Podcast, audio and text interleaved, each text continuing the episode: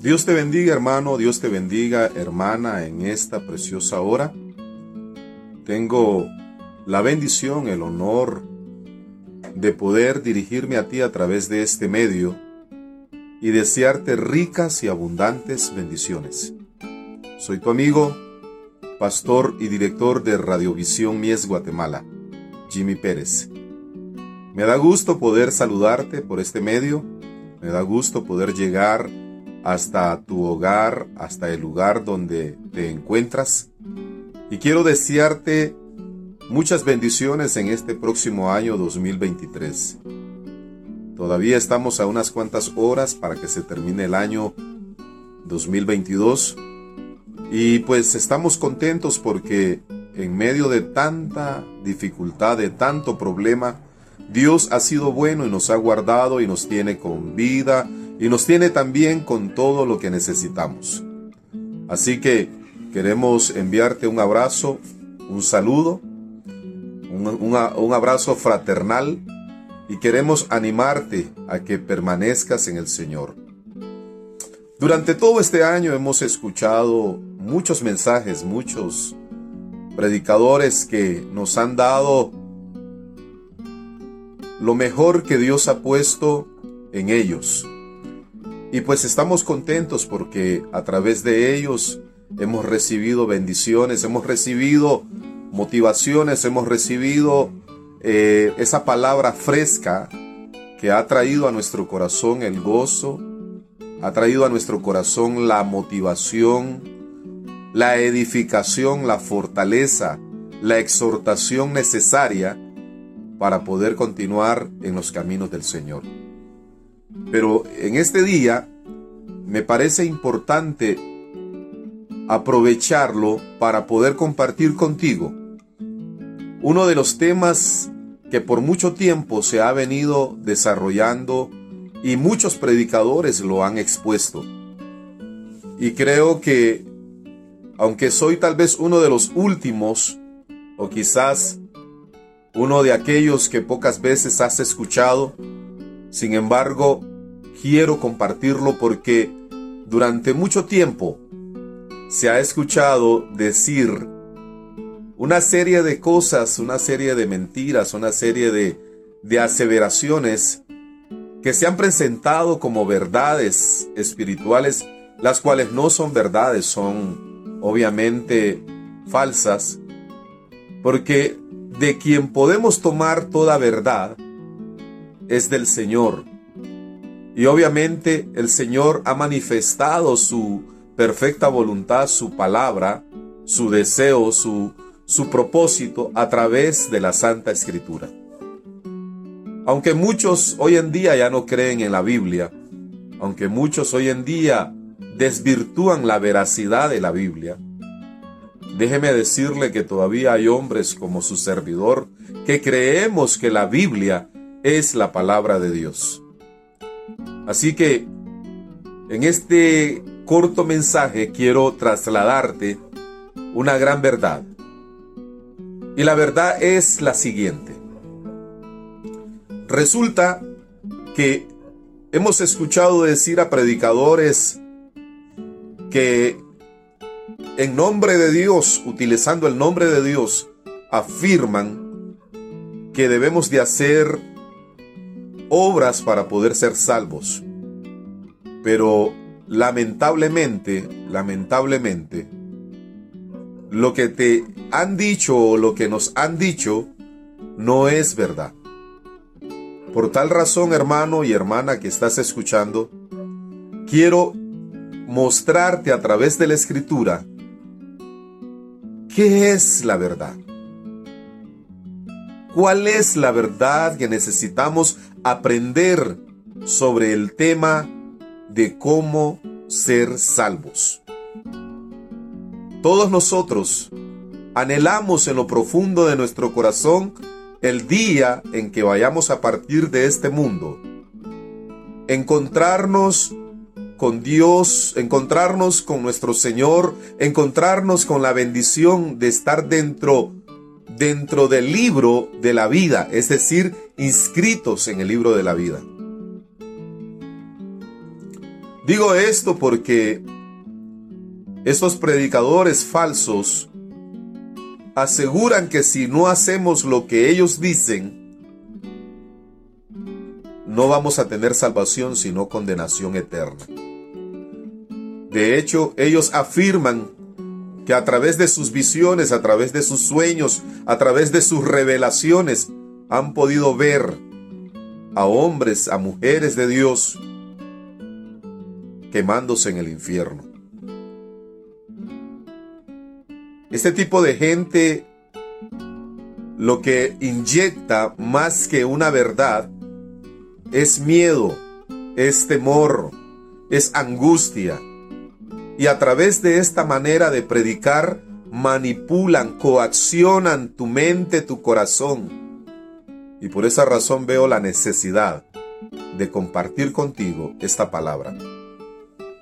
En el libro de Romanos capítulo 3, verso 24, encontramos un tema importantísimo que quiero que tú y yo lo aprendamos de una manera fácil. En realidad tiene que ver con lo que acabo de decir, la salvación. Pero empieza diciendo de la siguiente forma, siendo justificados gratuitamente por su gracia, mediante la redención que es en Cristo Jesús.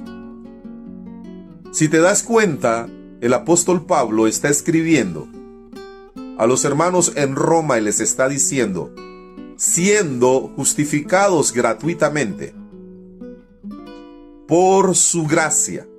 En esa expresión, el apóstol Pablo encierra dos temas importantísimos que todo creyente debe de conocer.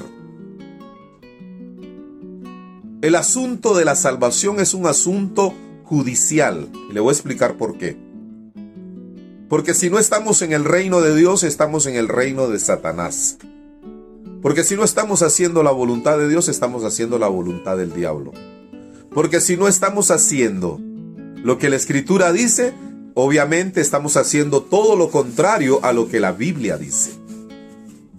Así que el apóstol Pablo nos presenta la postura legal que Dios tiene para con aquellos que han entendido el plan de salvación. ¿Y cuál es la postura legal? La postura legal es esta. Lo que él afirma diciendo, siendo justificados, o sea, la justificación que recibimos de parte de Dios es gratuita no tiene que pagarse, no tiene que hacerse nada para adquirirla. Entendamos, la justificación es gratis, gratis. Se lo digo de todo corazón, pero no es tan importante que se lo diga yo, sino que lo dice la Biblia. Es gratis, gratuitamente por su gracia. Es decir, Dios tiene un sentimiento puro, noble, dadivoso, bondadoso, dispensador de su gracia. La palabra gracia es la palabra que nos muestra cómo es que Dios es en su carácter, qué le place a Él hacer con nosotros. Y a Él le ha placido justificarnos por su gracia, porque a Él le nació, porque a Él le parece, porque Él quiere, porque Él es Dios. Y eso para mí es grande, eso para mí es valioso. Y el apóstol Pablo, inspirado por el Espíritu Santo, escribe diciendo, por su gracia hemos sido justificados. Gratuitamente Oiga, gratuitamente, cuando hablamos del término gratis, estamos hablando que no hay que pagar absolutamente nada, nada. No sé si mi castellano es muy pobre, pero me interesa que usted comprenda, que yo entienda, que todos comprendamos cuán importante es esto que se nos está diciendo. Es gratis. Justificados gratuitamente pero existe algo que provocó que esa gracia, que esa justificación llegara hasta nosotros. Ahí en el versículo 24 encontramos esa respuesta. ¿Cómo fue que llegó esa gracia? ¿Cómo fue que llegó ese beneficio? ¿Cómo fue que llegó ese regalo a nosotros? Es bien simple. Digo simple el poder ahora leerlo y entenderlo, pero en realidad fue un precio muy alto que se pagó. Un precio que estuvo dispuesto a pagarlo nuestro Señor Jesucristo. Dice, mediante la redención que es en Cristo Jesús. Y quiero enfatizar que solamente Él merece la gloria y la honra, el reconocimiento, porque gracias a esa obra redentora, hoy en día podemos ser justificados gratuitamente, mediante su redención. Si tú mi amigo, si tú mi amiga, si tú mi hermano o mi hermana, aún estás tratando de acercarte a Dios buscando cómo justificarte por medio de las obras, déjame decirte que lo que estás haciendo es una práctica religiosa. Eres un religioso más, no eres un creyente, no eres un convertido, no eres una persona que ha nacido de nuevo, estás en el mismo nivel en el cual se encontraba Nicodemo cuando llegó con Jesús y le dijo, Maestro, sabemos que has venido de Dios porque nadie puede hacer las obras que tú haces.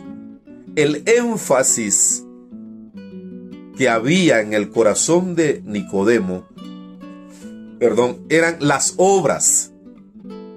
Las obras tienen su lugar en la vida cristiana, pero no sirven para ser, para ser justificados delante de Dios.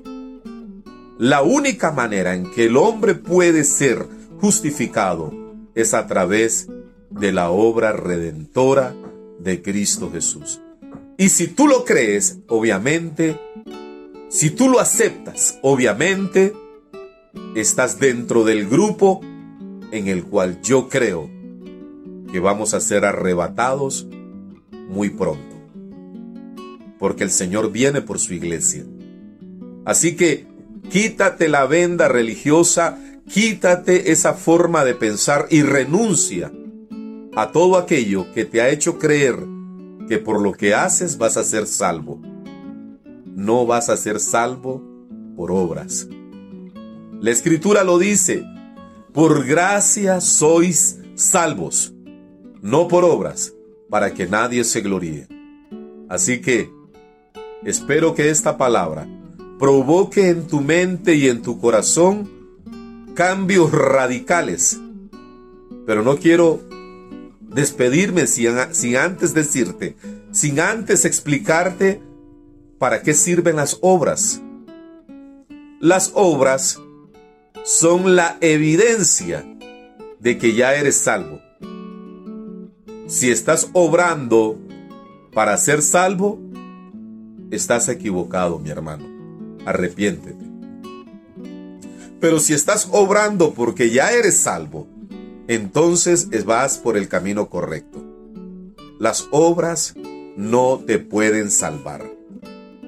Pero las obras evidencian que tu vida ha cambiado y que vas en el desarrollo que Dios quiere que alcances, hasta que el hombre de Dios sea enteramente formado, preparado para toda buena obra. Espero que Dios utilice tu vida de una manera extraordinaria, siempre y cuando estés fundado en esta verdad.